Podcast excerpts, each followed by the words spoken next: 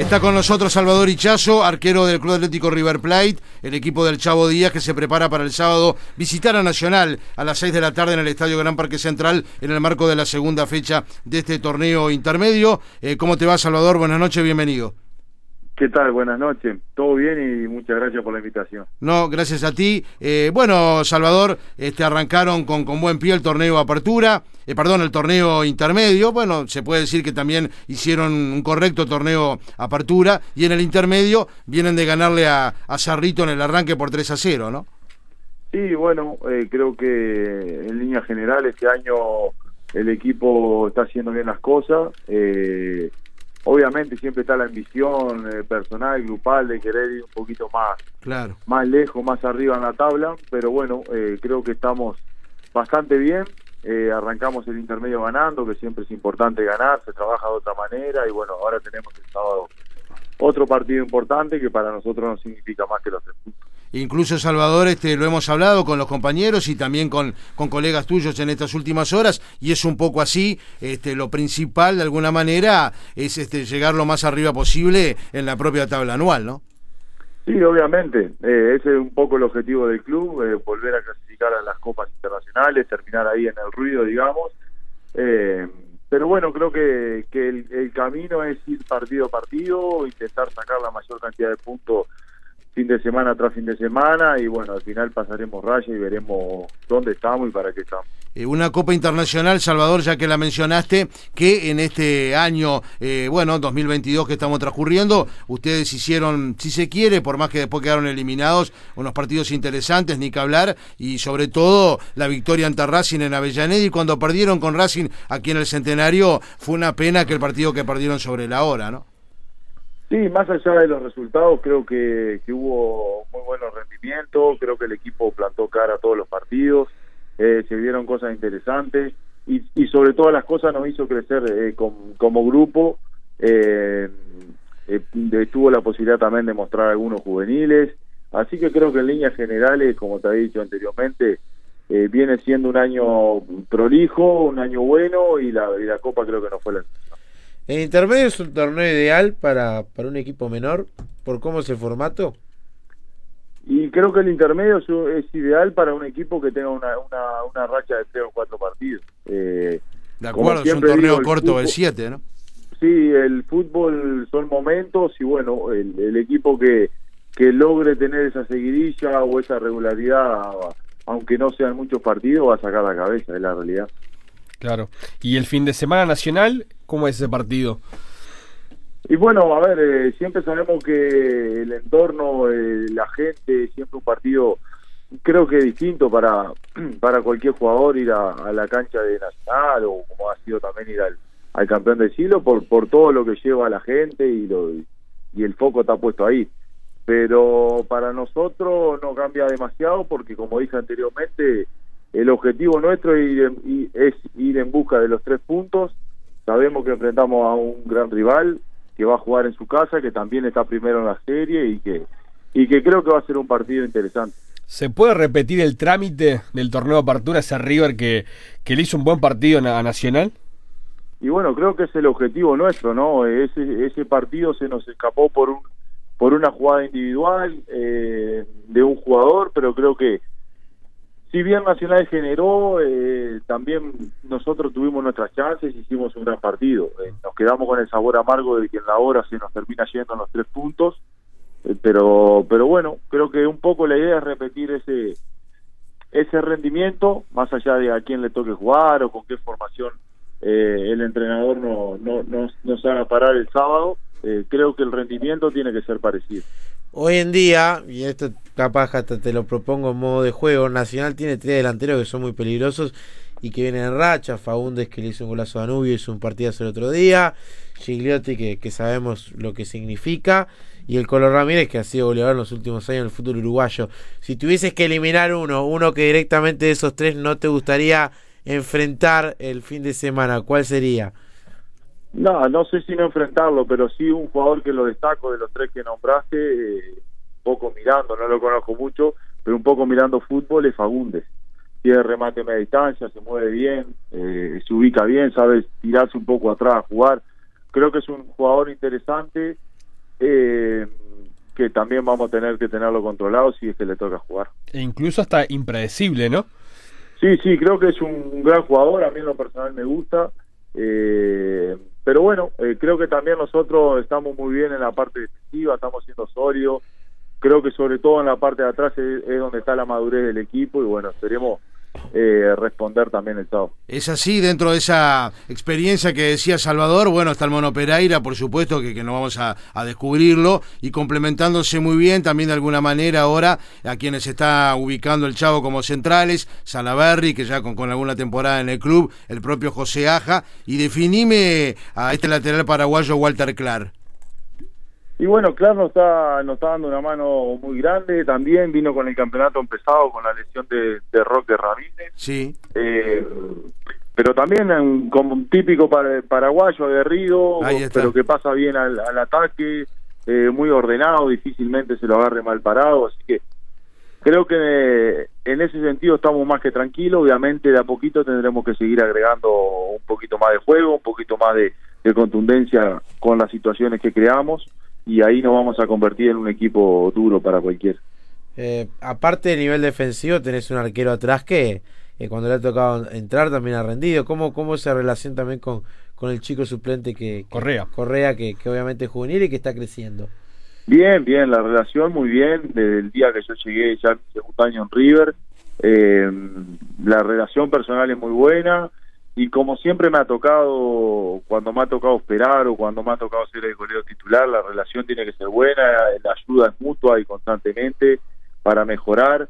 Eh, sabemos que el puesto es así, el puesto juega uno solo, este, pero bueno, eh, no estoy descubriendo nada, ¿no? Y él tampoco, seguramente tiene un montón de cosas buenas y seguramente los partidos lo van a hacer mejorar en un montón de cosas más.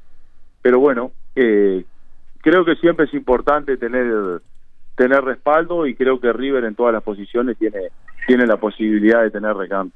Eh, obviamente el, la función del arquero con el correr del tiempo ha cambiado por un poco las las estrategias a la hora de plantear los partidos y se ve mucho en Uruguay, pero también en el mundo el tema de trabajar mucho más con los pies, que a veces para algunos arqueros es una dificultad enorme. Lo hemos visto no solo en Uruguay, sino en, en el extranjero. Porque cada vez con, se tiene que aplicar más. ¿no? Claro, con, con, algunos arqueros, por ejemplo, el, el, pasó con Donnarumma en el PSG o en la selección italiana, regalando pelotas, donde a veces el rival te termina haciendo el gol y te termina hasta sacando de, de partido. Eh, ¿Cuánto crees que, que, hay que trabajarlo hoy en día en el futuro? ¿Sentís que, que en cualquier momento ya para todos los arqueros en sí va a ser una obligación saber jugar con los pies? ¿Cómo, cómo es ese eh, trabajo que es nuevo? Porque quizás antes no, no era habitual salir jugando del fondo como, como se sale ahora.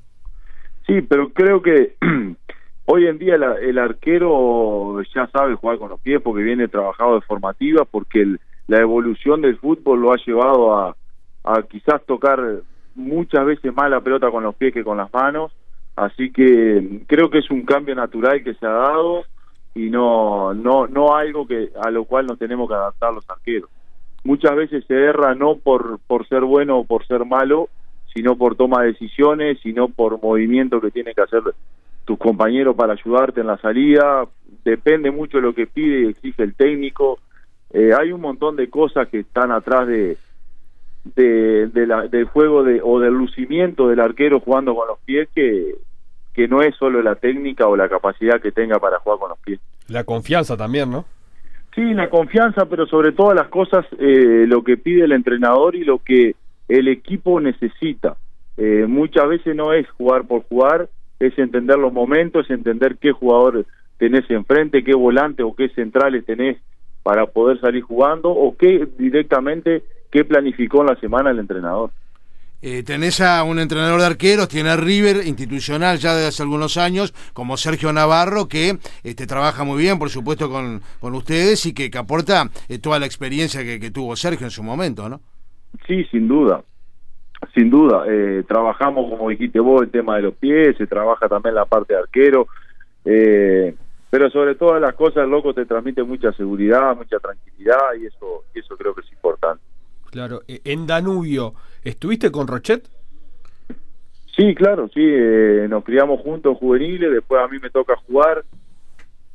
él estaba un poco relegado, creo que fue un partido al banco y, y después se fue directamente sin haber debutado en primera a Holanda. Claro. Pero seguimos estando en contacto, mismo nos visitábamos en Holanda o, o no- cuando nos encontrábamos por ahí, pero sí, sí, desde chico nos conocemos. Eh, prácticamente Salvador, o al menos entre nosotros, y creo, por eso queremos también tu opinión por, por el puesto. eh, creo que nadie duda y discute ya que hoy por hoy Sergio es eh, de, de lo mejor, de, de alguna manera, del medio, o que se ha ganado esa titularidad en la selección que, que le ha otorgado Alonso, ¿no? Sí, obviamente, es el arquero de la selección. En su momento cuando le tocó ser a, a Mulera era el, el- el mejor arquero uruguayo, hoy le toca ser a, al chino y, y es así. Eh, después obviamente eh, tendrá que mantener todo lo que lo que ha venido mostrando hasta ahora.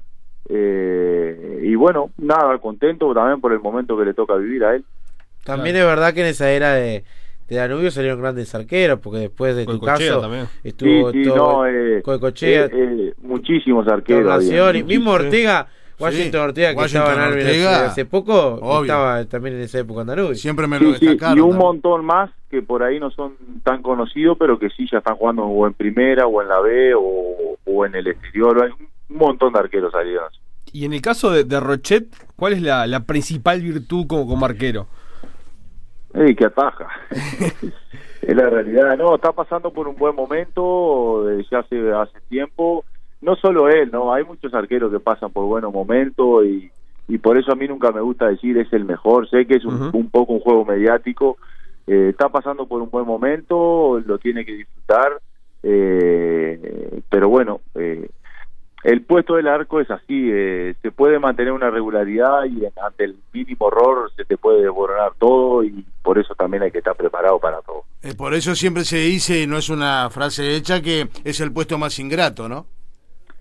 Sí, bueno, tiene tiene esa doble, digamos, esa doble lectura, ¿no? Eh, podés ser el, que salvás o el que ayudás a tu equipo, pero en la mínima eh, jugamos siempre con esa responsabilidad que es hermosa y, y la verdad a esta altura del partido ya estamos acostumbrados.